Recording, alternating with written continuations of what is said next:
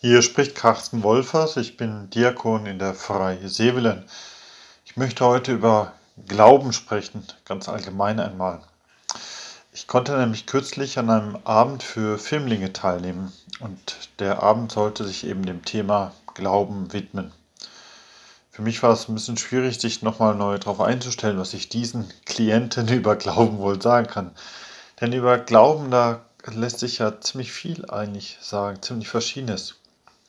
Jetzt diese Gruppe von Firmling ist ja voll von Leuten, die irgendwo mehr oder weniger ihren Stand im Leben gefunden haben oder noch suchen. Die einen kämpfen sich gerade durch die Lehre, die anderen blicken auf die übrige Schulzeit an der Kantonsschule. Also das Ganze ist eine ziemlich unterschiedliche, ziemlich heterogene Gruppe.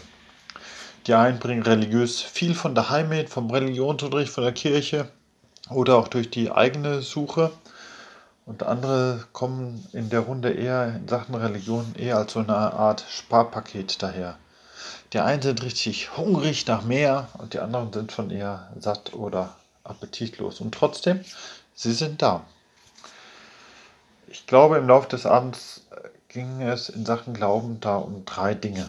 Und das erste ist, dass wir sagen mussten, allgemein Glauben ist mehr als meinen und weniger als Wissen. Wenn ich etwas meine, dann meine ich das auch so. Da steckt also eine Überzeugung dahinter. Das ist mehr als behaupten. Behaupten könnte ich alles Mögliche, aber das kann ich auch ohne Überzeugung. Und das ist so der feine Unterschied zwischen bloß behaupten und meinen. Weil bei letzterem, bei der Meinung, da kommt die eigene Überzeugung hinzu. Beim Meinen tue ich nicht so, als ob ich meine das wirklich. Ich habe den Eindruck, dass Glauben eine Art von Überzeugung ist, die mir da auch etwas mehr abverlangt. Mehr als bloß beim Meinen. Es braucht etwas mehr an Intuition, mehr an Gefühl, mehr an Nachdenken, mehr an Reflexion, mehr an Gründen. Glaube ist ja gemeinhin eher so eine Art Mannschaftssport. Da brauche ich ja auch den Austausch mit anderen Gläubigen. Mich hat der Theologe Dietrich Bonhoeffer da mal beeindruckt, wo er sagte, der Glaube im Herzen deines Bruders oder deiner Schwester ist immer größer als der Glaube im eigenen Herzen. Also ich brauche den anderen, um in meinem Glauben auch zu wachsen. Auch im Ringen um gute Gründe für den Glauben, im Streben, dass mein Glaube auch wirklich etwas Gutes ist, da brauche ich die Korrektur und die Unterstützung von anderen Gläubigen. Denn manchmal hege ich ja auch falsche Überzeugungen. Wenn ich zum Beispiel der festen Überzeugung wäre, dass Horoskop und Bibel viel miteinander zu tun hätten, dann hoffe ich inständig, dass mich jemand korrigiert und mir sagt, du, es gibt zwar eigentlich den, nur den Stern von Bethlehem und du, der scheint für alle Fische, Krebse, Zwillinge und all die anderen eigentlich immer gleich. Solche Korrekturen mag ich. Manchmal finde ich nicht den Mut auch zu den eigenen Überzeugungen hundertprozentig zu stehen. Und dann hilft mir hoffentlich ein anderer gläubiger Mensch und ermutigt mich und motiviert mich, wirklich zu den eigenen Überzeugungen zu stehen und dementsprechend auch zu leben.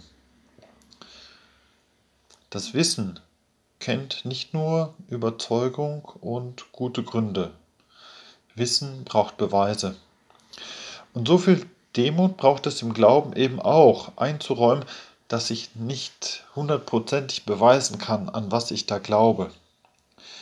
Ich glaube auch, dass das Wissen da in diesem Punkt nicht zu überheblich werden muss, denn die Qualität von Beweisen ist ja auch so eine Sache. Es gibt da in der Erkenntnistheorie durchaus diese Grauzone zwischen Wissen und Glauben, wenn es um die Qualität unserer Beweise geht. Einerseits möchte ich also sagen, ja, suche Beweise, wo immer du sie finden kannst. Und andererseits weiß ich auch, es gibt Dinge, die existieren, auch wenn ich sie nicht beweisen kann. Und das Schwierige und Spannende an Gott zu glauben ist ja eben, dass ich ihn nicht sehen, nicht fassen, nicht beweisen kann letztlich. Es gibt heute bei vielen Erwachsenen ja die Haltung, dass sie sagen, ich halte mich nur an das, was ich sehen kann. Oder für mich gilt nur das, was ich beweisen kann. Oder mir reichen die Naturwissenschaften voll und ganz aus. Das ist allerdings streng genommen keine Wissenschaftlichkeit, sondern intellektuelle Selbstbeschränkung.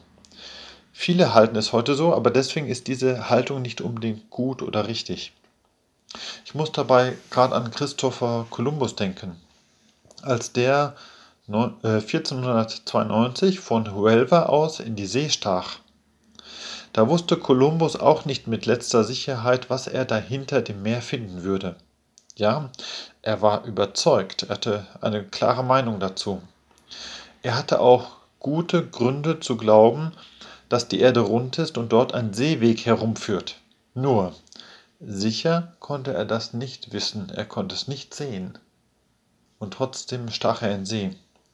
Er hat nicht gesagt, ich sehe da hinten kein Land, also bleibe ich daheim.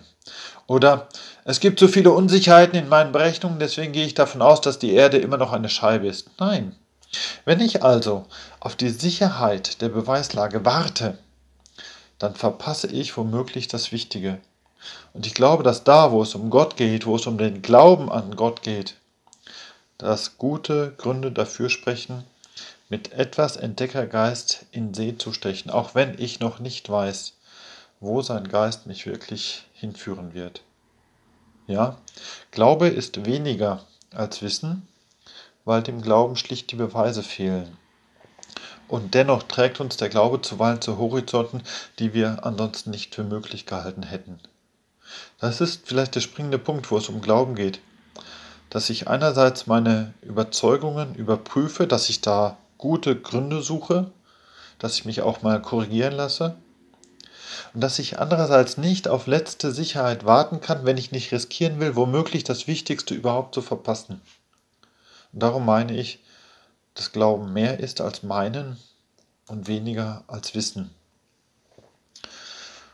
Ein zweiten Punkt zum Glauben ist, dass Glaube ja häufig ein Ausstrecken ist nach etwas Größerem. An jenem Abend mit den Firmlingen haben wir ihnen so eine kleine äh, kreative Aufgabe gestellt. Sie sollten sich einander erzählen, an was sie so allgemein persönlich glauben. Und der eine sollte erzählen, der andere sollte das dann skizzieren. Und als ich nachher diese Skizzen mal durchsah, da gab es dort so viele kleine Statements wie ich glaube an Gott, ich glaube an Jesus Christus. Bei einigen schien einfach ein großes Licht auf, bei anderen Bilder von großer Hoffnung. Andere fügten dem Dinge hinzu, die uns Sicherheit versprechen, etwa zum Beispiel so Heimat und Familie, Auskommen. Aus all diesen Bildern sprach die Hoffnung, dass irgendwie alles gut wird, ja, dass letztlich das Gute sich doch durchsetzt. Irgendwie waren das Bilder wie Sonnenaufgang. Man steht am Morgen da und hat den Glauben, dass die Sonne nun mehr und mehr aufgeht. Ich mag ja diese analytischen Beschreibungen, was Glauben, Meinen oder Wissen bedeuten. Ich mag dieses Ringen um korrekte Begriffe.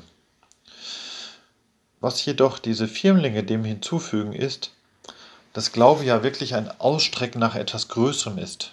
Gott, das Licht, das Gute, Hoffnung, Liebe, Sicherheit, das sind lauter Dinge, die ja größer sind als ich selbst. Das sind nicht mehr bloß trockene Begriffe, das sind Bilder, die mir die Zukunft ziemlich bunt und hell und strahlend malen. Das das Zweite, was zum Glauben unbedingt, glaube ich, gesagt werden muss. Und ein drittes ist hinzuzufügen, und zwar spezifisch auch gerade beim christlichen Glauben, dass dort Glaube immer Vertrauen ist. Wenn ich in der Bibel über das Wort Glaube stolpere, dann steht dort ja meist im griechischen Urtext das Wort Pistis und Pistis ist dort gleichbedeutend mit Vertrauen. Bereits von den Worten her ist Glaube Vertrauen. Das wird mir besonders deutlich, wenn ich biblische Erzählungen lese, wie etwa jene von dem Seesturm. Jesus ist mit den Jüngern auf dem See unterwegs. Ein heftiger Sturm kommt auf, die Jünger bekommen Angst und Jesus schläft friedlich hinten im Boot. Sie wecken ihn schließlich in ihrer Not. Und er steht auf, bringt den Sturm zum Schweigen und fragt dann, habt ihr keinen Glauben? Er hätte eigentlich ja auch sagen können, vertraut ihr mir etwa immer noch nicht? Da ist Glaube also das Vertrauen in Jesus Christus, in seine Person, in seine Art, mir gegenüberzutreten, seine Fürsorge und seine Kraft. Oder es gibt auch diese Erzählung, wie Jesus über das Wasser geht. Er geht mitten in der Nacht da über den See auf das Boot seiner Jünger zu. Und die Jünger reagieren verständlicherweise wieder mit Angst.